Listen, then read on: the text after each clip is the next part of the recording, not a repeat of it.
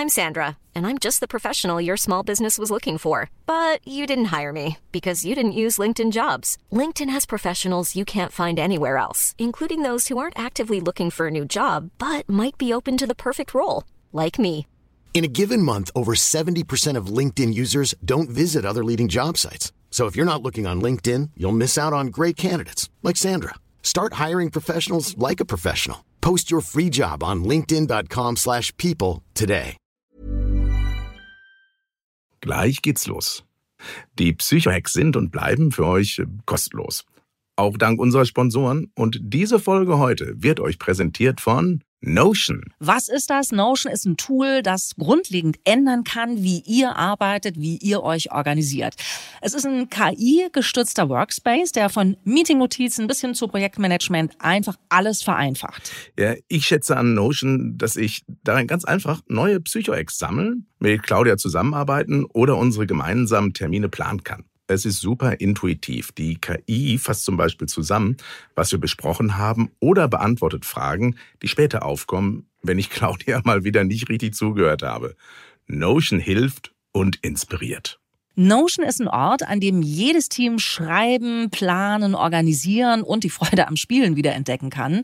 Probier Notion einfach kostenlos aus. Geh dazu auf notion.com slash psychohacks. Alles kleingeschrieben. Notion.com slash psychohacks. Beginne deine Ideen in die Tat umzusetzen. Durch die Verwendung unseres Links unterstützt du zusätzlich unsere Show.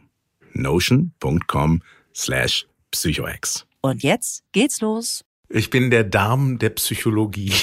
Aus mir kommt der ganze Scheiß raus. Und was da rauskommt, wissen wir ja. Super Intro, Claudia. Fängt gut an. Psychohacks. Leichter durchs Leben. Mit Claudia Konrad und Rolf Schmiel. Willkommen zu einer neuen Folge Psychohacks leichter durchs Leben. Vielleicht hört ihr uns gerade auf der Gassi-Runde, beim Joggen oder einer anderen Art für irgendwas davon zu laufen. Eure wöchentliche Dosis einfach mal ein paar Minuten auf andere Gedanken kommen plus eine gute Idee mitnehmen für die Alltagsprobleme dieser Welt. Zusammen sind wir für euch da. Mit dem Psychologen Rolf Schmiel. Ich grüße dich aufs Äußerste, mein Lieber. Mit dem Psychologen. Als ob es nur in Deutschland einen Psychologen gibt. Allein in Berlin gibt es 4200 Psychotherapeuten. Aber keiner von denen ist gerade hier. Ja, stimmt. Ja, ja. Das ist Zum gut Glück. für dich, ne?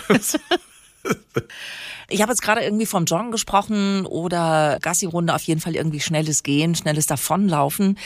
So die verschiedenen Wege, wenn man ein paar Sorgen hat, nach innen flüchten, nach außen flüchten, Rolf, äh, da gibt's wahrscheinlich keinen besser oder schlechter. Als Psychologe begegnen dir vielleicht eher die, die nach innen flüchten, oder? Naja, die nach außen flüchten und andere schädigen, die treffen wir dann eher im geschlossenen Bereich wieder. Wenn die Fremd- und Selbstgefährdung gegeben ist, dann ist es halt eine psychiatrische Intervention. Aber ganz viele machen tatsächlich ihre Themen mit sich selbst aus, lesen Ratgeberbücher, nix gegen Bücher. Mein nächstes Buch kommt im März raus. Also Bücher machen schon Sinn, aber Selbsthilfe reicht häufig nicht und zu lange bewegen sie sich dann in so einem Strudel nach unten und dann ist es häufig schon eine verfahrene Situation. Also frühzeitig Hilfe aufsuchen, wenn man sich nicht wohlfühlt. Es muss nicht ein Psychologe sein, es kann eine Heilpraktikerin für Psychotherapie sein, es kann eine Seelsorgerin, Seelsorger sein. Aber darüber reden, alte Psychologenformel, Psychologinnenformel, hilft immer. Das machen wir jetzt auch. Wir reden äh, über Beziehungen. Apropos verfahrene Situation. In einer der letzten Folgen haben wir uns über gut funktionierende Beziehungen unterhalten und sind in dem Zusammenhang auf die Monogamie zu sprechen gekommen. Etwas, das wir, wie wir festgestellt haben, ganz sicher äh, eine eigene Folge verdient hat. Deswegen sprechen wir jetzt darüber. Und bevor wir uns über Versuchungen und Eifersucht unterhalten, darauf beziehen sich dann die Psychohacks, bei beiden hoffen wir sehr darauf, auf die Psychohacks, äh, möchte ich erstmal wissen, wie bewertest du persönlich als Mann und Psychologe, ich weiß nicht, ob man das noch trennen kann, wenn man Psychologe ist, äh, das Konzept der Monogamie? Natürlich kann man das trennen, weil jetzt kommt der wissenschaftliche Blick auf die Welt da draußen. Also, es gibt ungefähr, lass mich drüber nachdenken, ungefähr drei Facetten der Monogamie. Die eine Facette ist die, Menschen entscheiden sich bewusst beide Seiten für das Konzept der Treue, genießen es, dass es so ist und sind ihr Leben lang mit dieser Idee glücklich. Das klingt für den einen oder anderen, der gerne nach Alternativen sucht, der ein, sagen wir mal so, suchendes, sehnsuchtsvolles Sexualleben hat, für völlig undenkbar. Aber ich weiß tatsächlich aus meiner Zeit, als ich im kirchlich-christlichen Umfeld unterwegs war, könnte ich dir auf Anhieb eine Handvoll Paare nennen, die ihr Leben lang sich treu waren und wirklich im hohen Alter mit über 90, ja, wirklich beseelt, beglückt von ihrer Liebe irgendwann das Zeitliche gesegnet haben. Also es mhm. gibt Monogamie, die glücklich macht. Mhm. Aber nur weil es diese eine Ausprägung gibt, dass es Monogamie gibt, die glücklich macht, heißt es nicht, dass es ein Konzept für alle ist. Weil, wenn man sich die Forschung anschaut, die Weltliteratur, antike Schriften, gibt es Hunderte, Millionen, Abermillionen von Beispielen von Menschen, die Monogamie nicht so gern gelebt haben und sich in anderen Entwürfen wiedergefunden haben. Und da ist es auch okay, wenn für beide Seiten es einen Weg gibt, es anders, alternativ zu leben, kann es auch sehr glücklich machen. Das Problem ist, gerade in einer christlich-konservativen Gesellschaft gibt es das Mittelding, man entscheidet sich für Monogamie und man wird damit nicht glücklich und bleibt dem Konzept treu, obwohl man darunter krank wird, körperlich, psychisch. Und das ist ein großes Problem. Wer sich bewusst dafür entscheidet, soll es feiern und dankbar sein, dass er diesen Weg gehen kann. Für alle anderen müssen wir mal genauer hingucken. Mhm. Das ist jetzt so deine professionelle Sicht auf das gewesen. Aber was hältst du denn in der modernen Gesellschaft von der Monogamie und auch diesem, dass alle Modelle, die darüber hinausgehen, ja immer sofort anrüchig bewertet werden. Also du fragst mich jetzt als Rolf Schmiel, als mhm. Mensch oder ja. als Profi? Beides. Ich möchte beides wissen. Also ich, wie gesagt, ich kenne Menschen, also ich kenne sie wirklich persönlich, mit denen ich groß geworden bin. Wo, also ich, damit meine ich nicht meine Eltern, von denen ich überzeugt bin, dass sie eine tolle Zeit miteinander hatten. Der Hund ist wieder da. Der, mein Hund äh, war gerade rum und es müsste jetzt zügig zu Ende kommen hier. Mit dem also, Hund? Nochmal. Nicht du, sondern der Hund. An.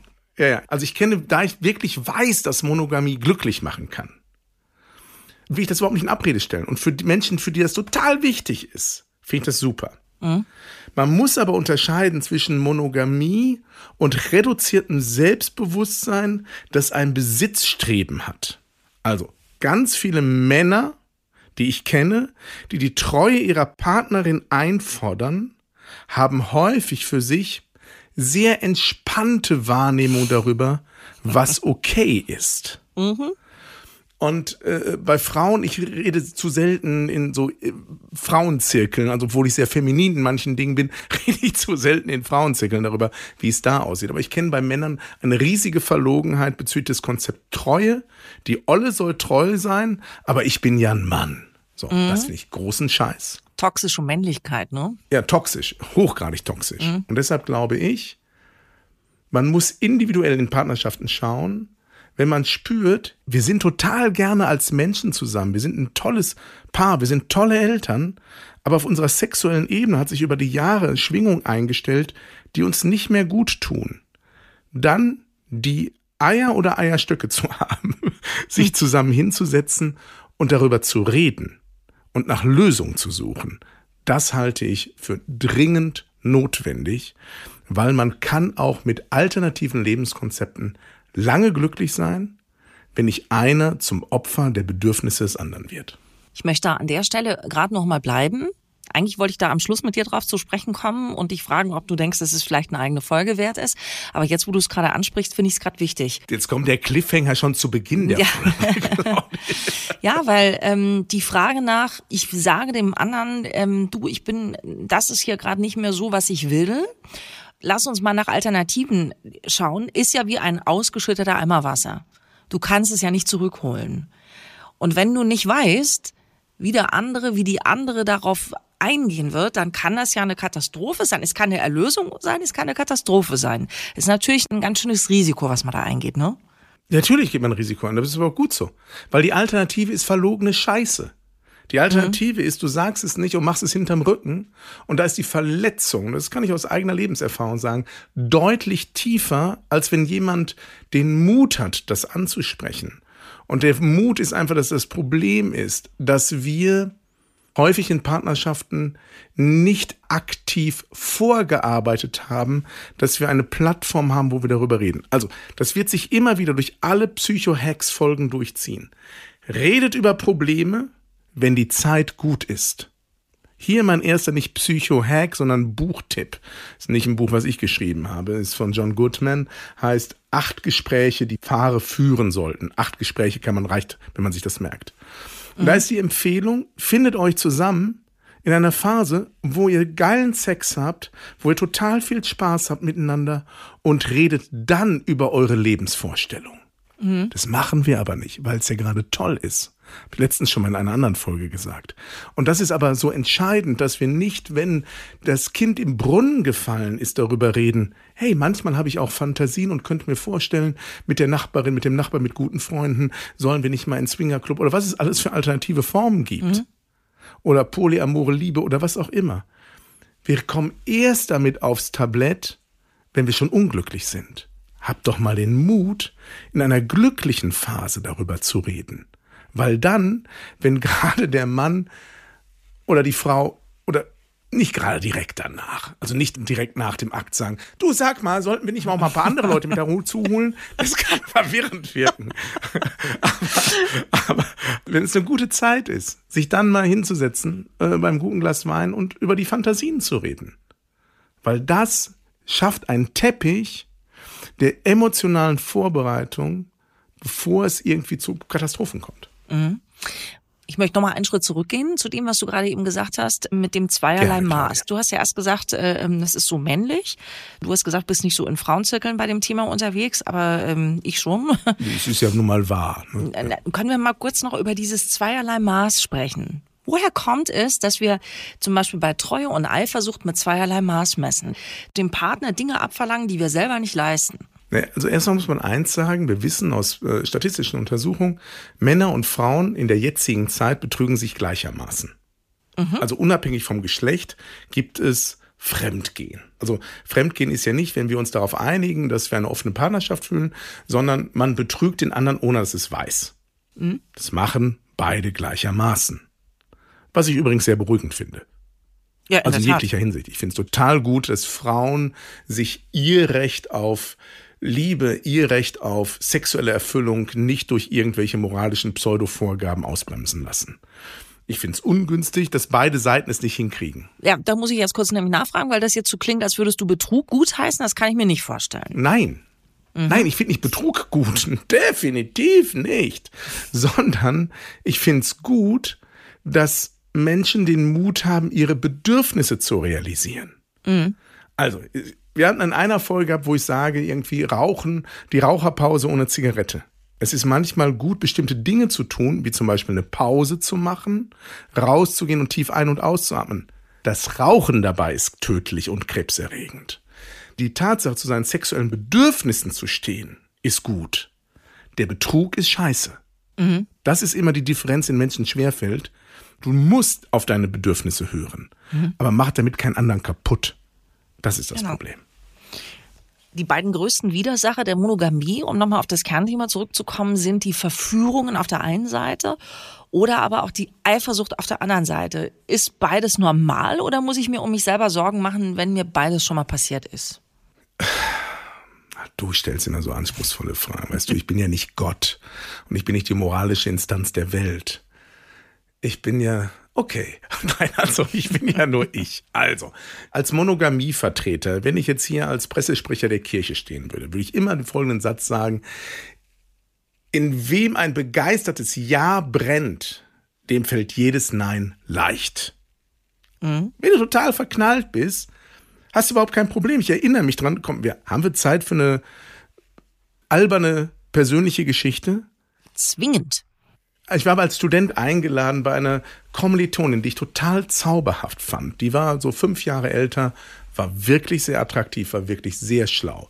Und ich hatte keinen eigenen Fernseher und wollte bei der unbedingt eine Fernsehsendung gucken. Und äh, die hat mich eingeladen und irgendwann sagte sie zu mir, hey Rolf, ich habe hier für meinen Freund eine neue Boxershorts gekauft. Du, ich würde gern wissen, ob die dem wirklich steht, aber du hast so eine ähnliche Figur wie der. Könntest du diese Shorts mal anziehen, damit ich sehe, wie die sitzt? Natürlich. Und ich sagte, ja klar, hab mich ausgezogen, hab die Shorts angezogen und hab gesagt, und Andrea, äh, wie gefällt's dir? So, boah, super, der Hintern sieht darin total süß aus. Das wird bei ihm bestimmt auch so sein. Hey, vorne, äh, und so weiter. Du kannst dir vorstellen. Mhm. Und ich dachte, super, hab die Unterhose wieder ausgezogen, meine wieder angezogen, gesagt, kommen wir jetzt Fernseh gucken? Weil ich in der Zeit in Steffi so dermaßen verschossen war und, mhm. sorry, dass ich so sage, so sexuell ausgebeutet und erfüllt, dass ich überhaupt kein Bedürfnis danach hatte, jetzt mit ihr was anzufangen. Also mhm. da war das Ja eher ein körperliches Erschöpftsein auf einer anderen Ebene. Aber ich bin überhaupt nicht auf den Gedanken gekommen. Also mehr eindeutiger kann man es ja kaum machen, als sie es gemacht hat. Ja, natürlich. Was denkst du, die Arme, die tut mir ja jetzt irgendwie leid, ne? So ein bisschen. Ist heute noch leid. Hier. Schon. Also, die steht heute noch fassungslos mit der Fernbedienung in der Hand da und fragt sich, was ist eigentlich mit dem Schmied los?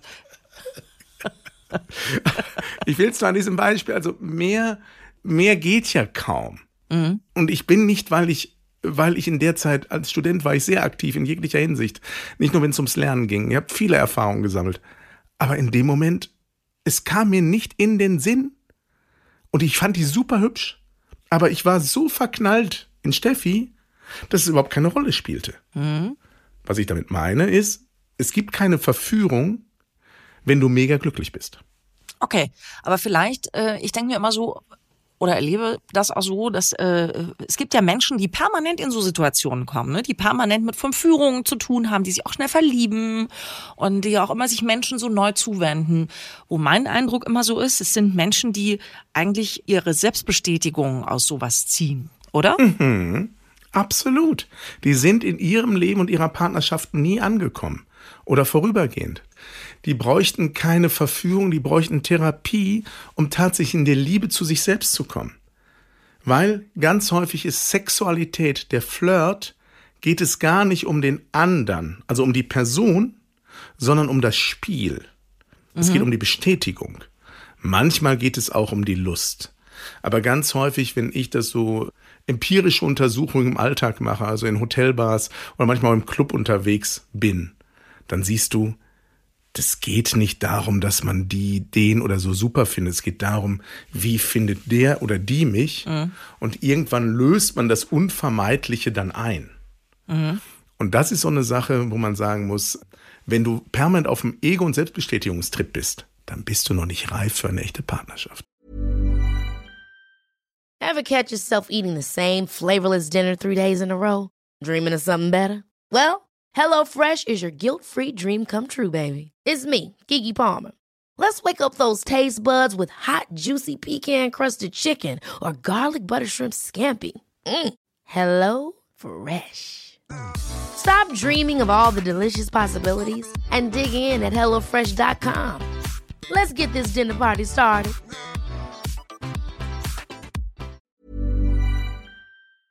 Gleich geht's los.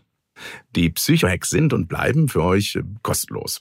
Auch dank unserer Sponsoren. Und diese Folge heute wird euch präsentiert von Notion. Was ist das? Notion ist ein Tool, das grundlegend ändern kann, wie ihr arbeitet, wie ihr euch organisiert. Es ist ein KI-gestützter Workspace, der von Meeting-Notizen bis hin zu Projektmanagement einfach alles vereinfacht. Ja, ich schätze an Notion, dass ich darin ganz einfach neue Psycho-Ex sammeln, mit Claudia zusammenarbeiten oder unsere gemeinsamen Termine planen kann. Es ist super intuitiv. Die KI fasst zum Beispiel zusammen, was wir besprochen haben oder beantwortet Fragen, die später aufkommen, wenn ich Claudia mal wieder nicht richtig zugehört habe. Notion hilft und inspiriert. Notion ist ein Ort, an dem jedes Team schreiben, planen, organisieren und die Freude am Spielen wiederentdecken kann. Probier Notion einfach kostenlos aus. Geh dazu auf notion.com slash psychohacks. Alles kleingeschrieben notion.com slash psychohex. Beginne deine Ideen in die Tat umzusetzen. Durch die Verwendung unseres Links unterstützt du zusätzlich unsere Show.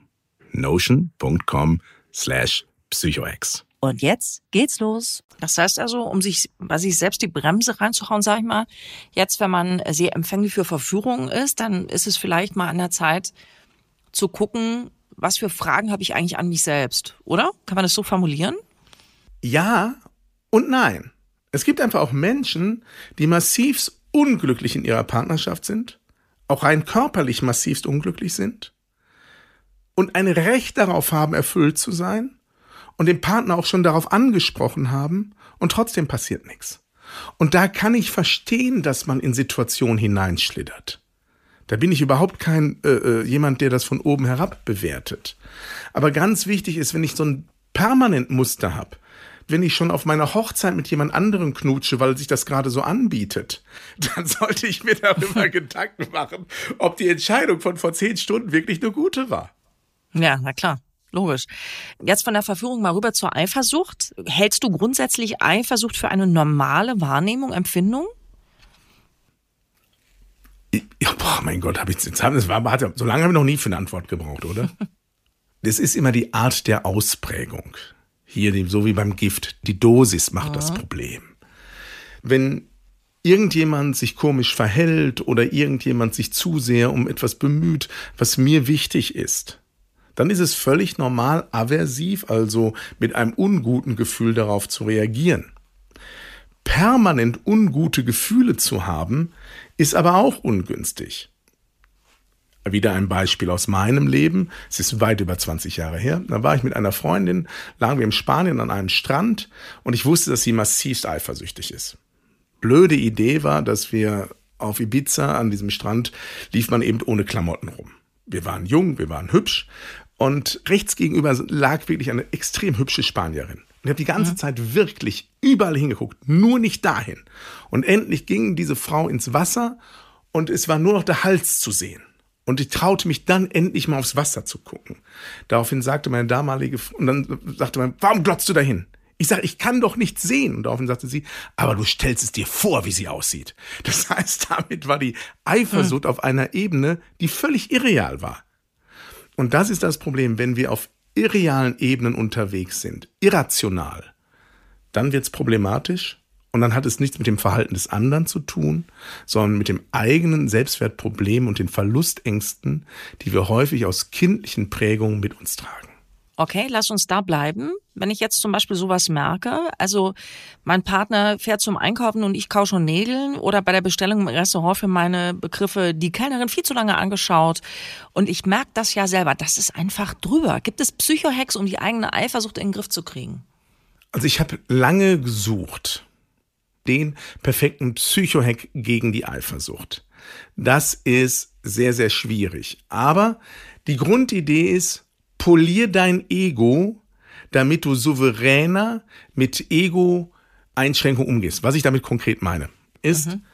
umso häufiger wir uns verloren fühlen und nicht genügend Liebe und Aufmerksamkeit für uns bekommen und uns nicht unserer eigenen Stärke bewusst sind, umso schwieriger wird's. Deshalb hier der Psychohack des Tages für alle, die unter Eifersucht leiden, ist, dein morgendliches Mantra ist, ich bin sexy, weil. Und dann erzähl dir mindestens sieben Dinge, warum du ein sinnlicher Knaller bist. Wenn dir keine sieben einfallen, hast du den Grund für deine Eifersucht gefunden. Weil wenn du dich selber nicht toll findest, warum sollte es ein anderer tun? Und warum ist es dann, dann bist du einfach ganz schnell in der Nummer, dass jeder Wettbewerber oder Wettbewerberin ist und dich gefährden kann. Mhm. Ein weiterer Psychohack gegen die Eifersucht ist sozusagen eine Beziehung so zu festigen auf beiden Seiten, dass tatsächlich dieses destruktive, toxische Gefühl gar nicht aufkommt. Mhm. Weil so krankhafte Eifersucht ist für beide Seiten scheiße. Du kannst machen, was du willst. Alle sind immer unglücklich. Und deshalb ist es so wichtig, es gibt einen Klassiker der Paartherapie und der Paarberatung von Gary Chapman, die heißt Fünf Sprachen der Liebe. Ist ein überaltertes Buch, aber trotzdem können wir diese fünf Sprachen der Liebe als fünf Psychohacks mitgeben, wo wir jeder von uns in einer Partnerschaft testen kann, wie läuft diese eine Sprache. Jetzt bin ich gespannt. Erklär das mal. Ich kann dir sagen, allein bei der ersten Sprache scheitern 90 Prozent der Paare, in denen Eifersucht ein Thema ist. Nämlich? Also, ja, also ich wollte nicht, lass doch mal Spannung aufkommen, Baby. also, Chapman nennt es Lob und Anerkennung. Mhm. Ich nenne das Hofmachen, Feiern deines Partners, deiner Partnerin. Jetzt also der Minnegesang geht mit den Jahren verloren. Mhm. ich meine damit nicht ein hingerotztes Maul, ich lieb dich, Schatz, tschüss, sondern wirklich seinem Partner zu sagen, was man an ihm bemerkenswert findet, was man an ihm heiß findet, was man an ihm toll findet. Ich war gerade als Beispiel bei einer Fotografin und musste notgedrungen für meine Homepage neue Fotos machen lassen die hat mich so abgefeiert, wo ich dachte, mein Gott, hat die Geschmack. Das heißt also dauernd so, mein Gott, Rolf, siehst du gut aus. Oh Mann, guck noch mal so, bitte, bitte, bitte. Das habe ich seit 20 Jahren nicht mehr gehört. So. Mhm. Und ich glaube, dass wir häufig das viel zu wenig machen, außer vielleicht in ganz Momenten, wo wir oh, oh, oh sagen, im Alltag zu sagen, nicht nur du bist eine tolle Köchin, sondern zu sagen, mein Gott, siehst du heute gut aus und diese Hose steht dir so gut. Ich habe selten in einem Kleid ein so heißes Dekolleté von dir gesehen wie heute Abend. Wenn wir das Selbstcheck machen, wie oft sagt man das seinem Mann, Mann, Mann, Frau, Frau, wie auch wir, und wie oft sagt man es und wie oft hört man es?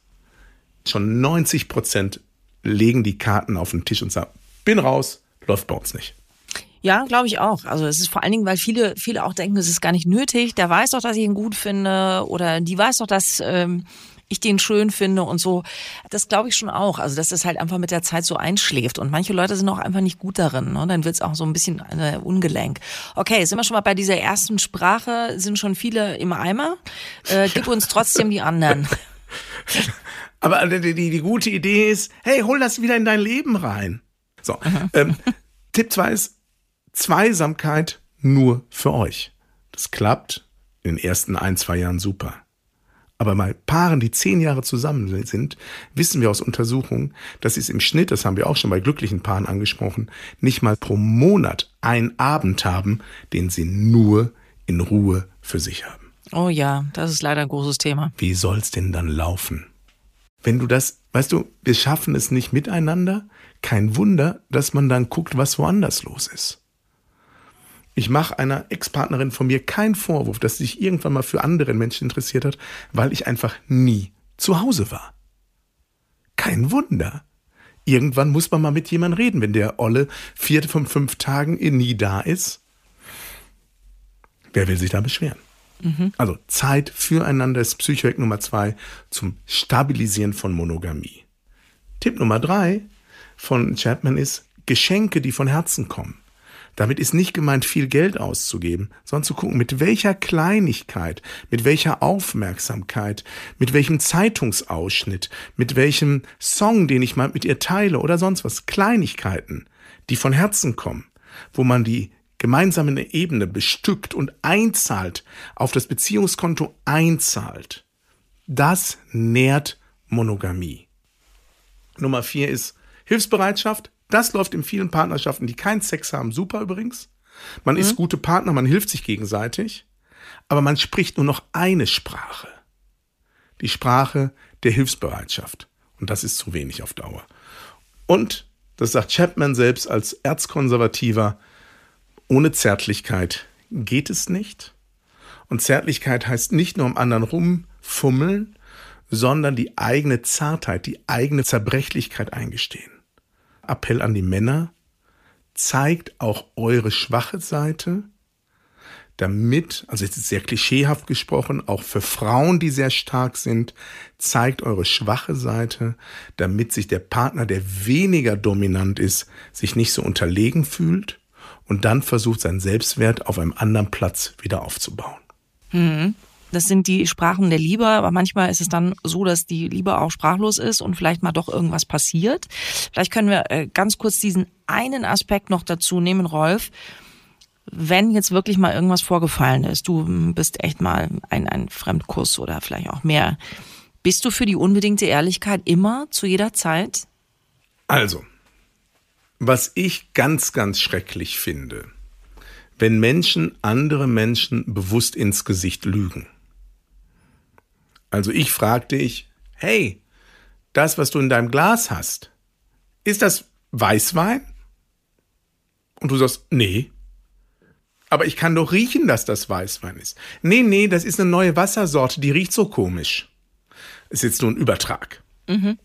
Wenn Menschen andere Menschen ins Gesicht lügen auf Nachfragen, weil der andere in einer emotionalen Not ist, dann ist das Lügen ein so schreddernder Prozess für alles, was noch möglich gewesen wäre, dass man das vermeiden sollte. Man muss aber nicht aus meiner Sicht alles immer dem anderen auf die Nase binden, mhm. es sei denn, es hat eine Bedeutung, wo man sagt, hm, das sollte er wissen. Du gehst durch den Supermarkt und findest irgendeinen Fleischerfachverkäufer so dermaßen sexy, wie mit der Wurst er äh, hantiert hat. Dann muss man nicht nach Hause gehen und das unbedingt erzählen. Wenn sich das aber weiterentwickelt und das in deinem Kopf permanent eine Rolle spielt, dann finde ich es schon wichtig, dass man frühzeitig in der Partnerschaft darüber spricht, weil mhm. ansonsten wird es zu Lügen und Betrügen und damit kommen die wenigsten gut zurecht. Ja, vor allen Dingen auch für sich selber, ne? Wenn, wenn man eigentlich eine ehrliche Haut ist und dann zu dieser Lügerei äh, greift, dann werden alle unglücklich dabei. Äh, ja, ich kenne Beispiele aus der Beratung, wo Menschen den Soll-Ist-Vergleich zwischen dem, was sie gemacht haben und zu dem, wie sie sein wollten, mit massiv Alkohol ausgeglichen haben und dann in ein doppeltes Loch gefallen sind, mhm. weil sie nicht ertragen konnten, wie sie tickten. Das habe ich auch schon erlebt, tatsächlich auch um mich rum ja, das ist ein wirklich spannendes Feld und wir haben, als wir in der letzten Folge mal über diese Monogamie gesprochen haben, haben wir gesagt, es ist natürlich auch eine andere Lebensspanne als die Zeit früher, wo, wo dieses Konzept des Zusammenlebens mal irgendwann entworfen worden ist für uns. Da waren Beziehungen einfach viel kürzer.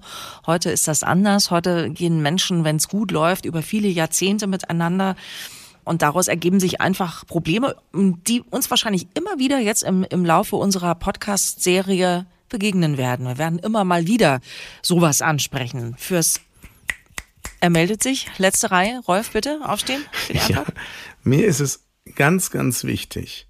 Ich finde, beim Thema Monogamie wird das Thema der sexuellen Untreue sehr hoch aufgehangen, der ähm, echten Loyalität sehr niedrig gehangen.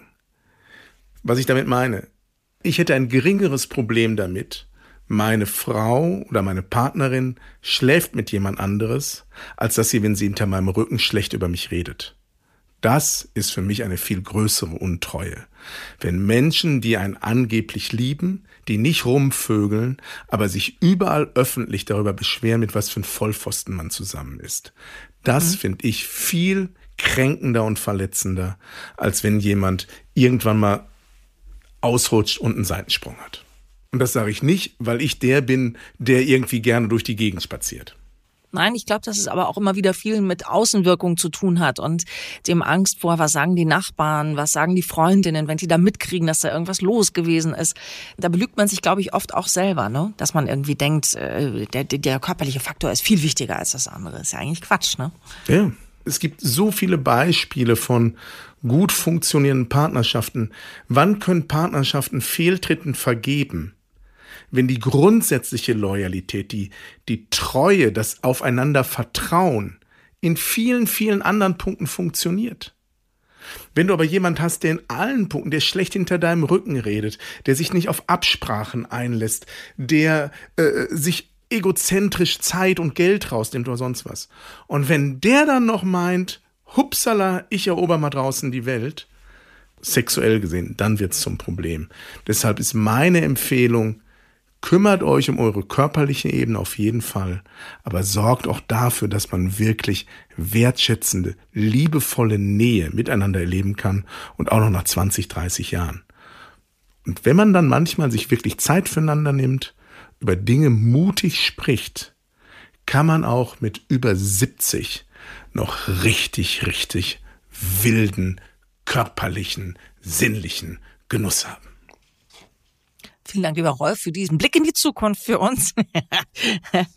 und danke euch äh, fürs Zuhören heute, fürs Mitdurchleben, fürs Mitdurchfühlen unserer Psychohex heute. Wir hoffen, es war was dabei, was euch einen kleinen Ausweg gezeigt hat. Sagt uns gerne per Mail an podcast.psychohex.de.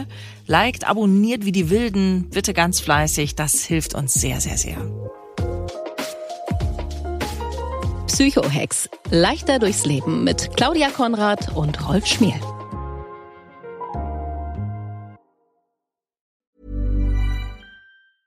Ever catch yourself eating the same flavorless dinner three days in a row? Dreaming of something better? Well, HelloFresh is your guilt-free dream come true, baby. It's me, Kiki Palmer. Let's wake up those taste buds with hot, juicy pecan-crusted chicken or garlic butter shrimp scampi. Mm. Hello Fresh. Stop dreaming of all the delicious possibilities and dig in at HelloFresh.com. Let's get this dinner party started.